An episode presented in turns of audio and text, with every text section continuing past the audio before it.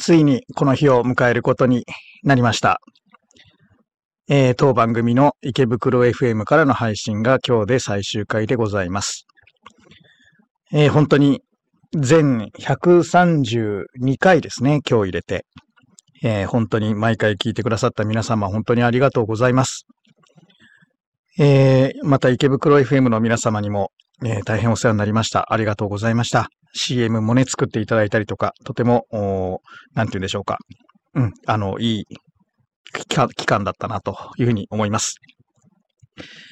えっ、と、この番組は、まあ、あの、番組自体はね、別に私が一人で喋ってるだけなんで、えー、ポッドキャストの配信で続けていきますけども、一応あの、時間とかね、えー、回数とかはちょっと不定期になるかなという見込みで、えー、ございます。えっ、と、まあ、いろいろご説明をしてきましたけどね、どうしてもこう、うんと、忙しくなったりとかね、こう、ネタ考える時間で、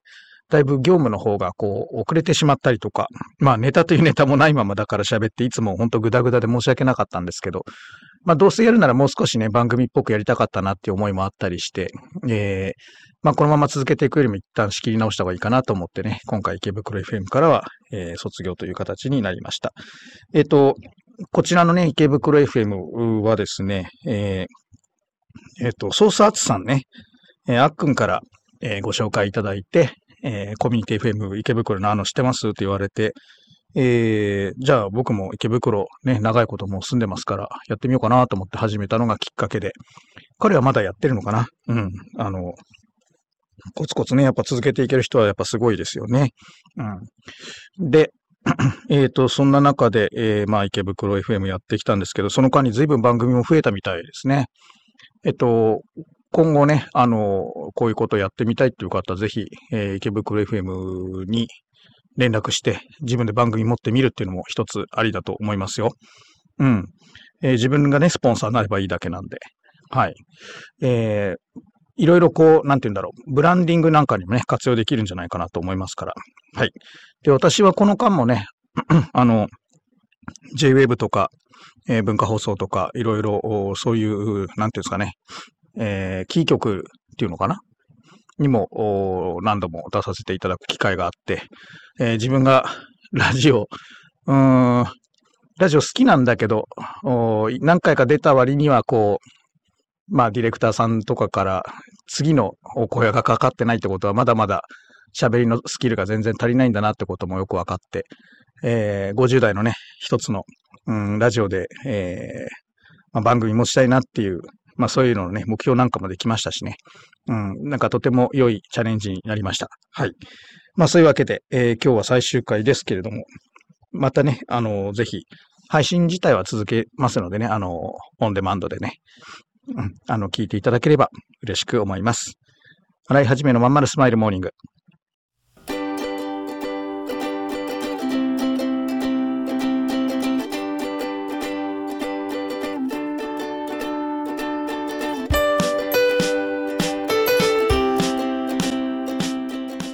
おはようございます。洗いはじめです。洗いはじめのまんまるスマイルモーニング2024年1月30日火曜日。皆さん、いかがお過ごしでしょうか？この番組は毎週火曜日朝8時、私、新井はじめがラジオをお聴きいただいているあなたに、1週間頑張るための笑顔やモチベーションをお届けしてきた番組でございます。はい、そういうわけで、えー、っとね、いろいろ、うん、まあ、感謝の気持ちしか今ないわけですけど、あの、こういうね、まあ、YouTube もそうなんだけど、うんと、うちの会員さんなんかでもね、僕はあの、企業ワンエントという、その、えー、起業したい人のコミュニティを経営してるんですけど、えっと、ちの会員さんなんかでも YouTube とかをね、まああと音声配信もそうだけど定期的に決まった時間に配信してる人っていうのが結構いるのね。で、やっぱりそういう人のね、発信ってのは伸びるのよ。うん。で、逆に言うとこう、自分が今からやろうとしてるのになんなんだけど、自分が思いついた時だけやるっていう番組はあんま伸びないのよね、実はね。やっぱりファンっていうのはその決まった時間の決まった時にそれを見るっていうのがね、こう、一つのまあ楽しみというか、習慣化していくんだよね。うん。だから、えー、同じ時間に同じ分数流すっていうのはとても実は大切なことだったりするんです。うん。まあ、ただ、それを続けていくってことはね、ものすごい労力なんですよ。うん。同じ時間の同じね、えー、長さ、尺、これをね、キープするっていうのはね、だから、テレビとかラジオをこうやってる人たち、ね、内容を作ってる人もそうだし、それを運営してる人も穴開けらんないからね、まあ本当に緊張感の中でやってる仕事なんだなというふうに思います。うん。で、まあとにかくね、一番大変なのはこのネタの確保なんですよ。喋る側からするとね。で、これが、えっと、まあ仕事にもなるわけだから放送作家なんていうのがやっぱいたりとかして、えー、一生懸命こう中身をひねり出すわけですね。で、これが毎月締め切りが、毎週締め切りがあるわけですよ。うん。すごいことです。あの、まあ、僕の大好きな番組で、オールナイトニッポンっていうのがあって、えっ、ー、とね、僕は長いこと聞いてるんですよ。昔のトンネルズさんの頃からね。で、えー、最近で言うとオードリーとか、あ三四郎とかね。えっ、ー、と、まあ、あと、オールナイト一本じゃないけど、ジャンクっていう、またあの別の TBS の方の番組でね、えー、バナナムーンゴールドとかね、あと、えっ、ー、と、おぎやはぎさんのね、ラジオとか、すごい好きで、もうしょっちゅう聞いてるんですけど、うん。あの、要はね、トークコーナーっていうのが必ずあるわけですよ。まあ特にあの、オードリーさんのトークコーナー僕大好きで、もうすっごいしょっちゅう聞いてるんだけど、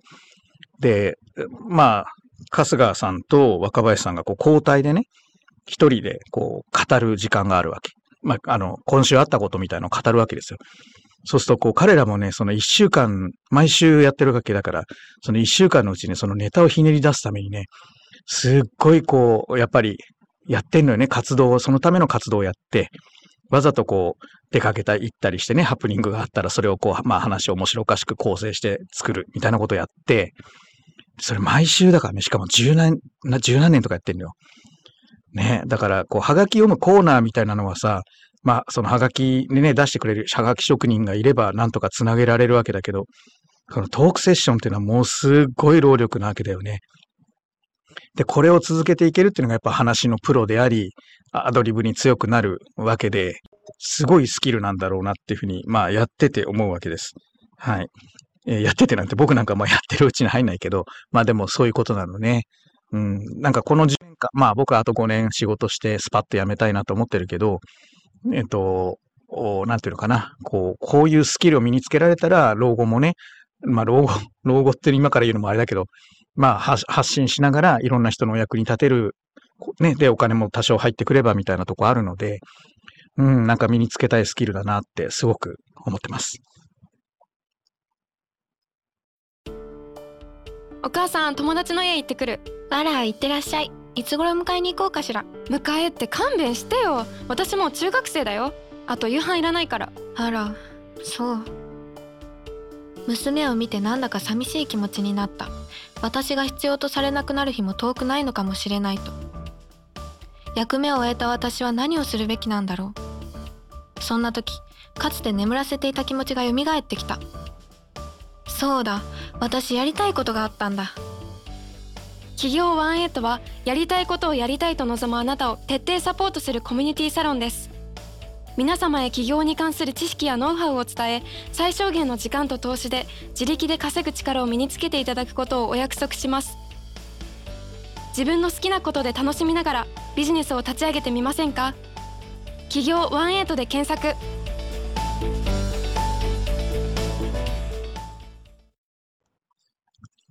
はい。でね、あの、今日は、まあ最終回なので、えー、まあ最後ぐらいにちょっとこうみんなのお役に立つことを言ってみようかなと思って。えっとね、起業をするときのやっぱ僕はまあ起業の、まあ支援のスペシャリスト自分でそう名乗ってますから、えっ、と、まあ起業についてがいいかなと思ってるんですけど、えっとね、最近あの、なんていうのかな。まあこういう起業がブームになって、早5年経ちますけど、あのね、僕んとこ来る前に、これをやりたいって決めてから僕のところに来る、まあ僕の話を聞きに来るみたいな人が、まあ昔に比べるとだいぶ増えてるんですね、割合的に。で、まあそれはそれでいいんです。で、頭のね、柔らかい人はそこでもう一回ゼロベースに立ち返って、自分が決めたことの実現可能性とか発展性、まあ、あと合理性ですね。えー、そういった、まあ、そういったことを、まあ、6個、6つ、あの、チェックポイントがあるんだけどね。あの、収益性とかそういうことも全部含めて。で、一個一個やっぱ確認すると。うちの場合メール講座の真ん中辺あたりであるんだけど、えっ、とね、頭の柔らかい人はそこで修正かけて進めていく、あるいはやりながら修正することができているんだけど、ちょっとね、頭の硬い人になっちゃうと、もう、私はこれをやりたいんだから余計なことさせるなみたいな感じで、パッとこう、まあ離れていっちゃうっていうケースがね、えー、去年の末ぐらいから、まあ立て続けにあんのね。で、えっ、ー、とね、これ断言まではしないけど、ほぼ高い確率でそういう人はうまくいかない。と、これまでの経験上思います。なぜかというと、自分がこうであると思い描いたような未来が確実に訪れる確率って皆さんの人生で何パーセントぐらいありました？例えば、ある会社に就職して、えー、当初思い描いてたようなあ夢のような社会人生活が遅れているのかどうか、えー、妥協しながらも進めてこれているならば修正可能だったわけですよね。だけど、まあ、なんか全然違うなと言って辞めちゃった人はやっぱりダメだったわけで。ダメだったというか、その会社ではダメだった。つまり企業で言えばそのビジネスはダメだったということになるわけで。要はね、あの、ほとんどの場合ね、修正かけることになるんですよ。うん。当初思ってるような商品は作れないし、売れないし、うん。だから、やりながら修正かけていくしかないんです。正直言うと。うん。で、それがもうめんどくさいって。自分がどんなことをやりたいのかはもう決まってるんだ、みたいなね。これはね、えー、企業の世界においてはかなり失敗のリスクを自ら高めていることになります。やりたいことあっていいんですよ。ただこれは、これ、この先、いかにも、こう、いかようにも修正し、お客様が買ってくれるような形に変えていくんだと。そのために、えー、もう一回その新井の言ってるやり方で一から考え直してみるっていうスタンス取れれば修正できるわけだよね。で、成功率はどんどん高くなるんだけどね。うん。まあちょっとね、最近そういう人が多いので、えー、一つ、まあ、アドバイスになりますかね。あと、全くね、その何したいか思い浮かばないっていう人、これはね、あの、あれが、あれが足りないんですよ、あの、インプットが。で、そのインプットというのは、あの、何かをこれから習うって意味ではなくて、その要するにこう、居酒屋に行ってメニューを見てない状態なんですね。あの、居酒屋に行って何か食べようと思ったらメニューを見なきゃいけないんですよ。いきなりチャーハンください。いや、うちチャーハンやってないんですよ。うーん、みたいな。で、あるいはチャーハンというものさえ思い浮かばなくて、ここのレストラン何が作れるんだろう何が食べたいんだろう自分みたいなこと言って何も頼まないみたいなね。まずメニューを見れば、とりあえずこれって言えるじゃないですか。ね。だからそのメニューを見ることが大事なの。で、メニューは、うちのホームページ、企業ナイトのホームページに実は載ってるんですよ。うん、公開されてるんです。そう。で、あの、会員さんにはそこからどう進めるかっていうのをメール、メール講座の中で細かく説明しているし、まあ一般の方はまあ眺めるだけになっちゃうんだけど、まあ見てもらえれば別に一人でできる人はどうぞ、みたいな感じになってるわけ。うん。で、そのまずメニューを見て、しっかりと、まあ、僕にこういうのを今気になるんだけど、どうすかね？みたいな。私がこうに考えてるんだけど、どうでしょう？じゃあまずやってみようかみたいな話で進めていく。うん。そんな難しい話じゃないのよね。そう、だから、あのー、一つ一つ丁寧にね、あの、やってってくれれば必ず道は開けるようにうちは作ってあるから、どうぞ安心してですね、えー、私の、まあ、考えたやり方に沿って進めていただいて、えー、一回失敗してみてください。うん。ちっちゃくね、失敗すればすごく開けてくるから。うん。まあそんなところですかね。はい。えー、まあそんなわけで、最後ね、ちょっと偉そうにアドバイスしちゃいましたけど、まあ企業にはね、全部でこう6つぐらい壁があるんですが、そのうちの2つ、ちょっとね、ご紹介させていただきました。はい。じゃあ今回ね、これで最終回になりましたが、えー、またね、このチャンネルの配信自体は進めていこうと思ってますので、はい。また聞いてくださいね。では、えー、池袋 FM からの放送はこれにて終了です。皆さんどうもありがとうございました。えー、感謝しております。ありがとうございました。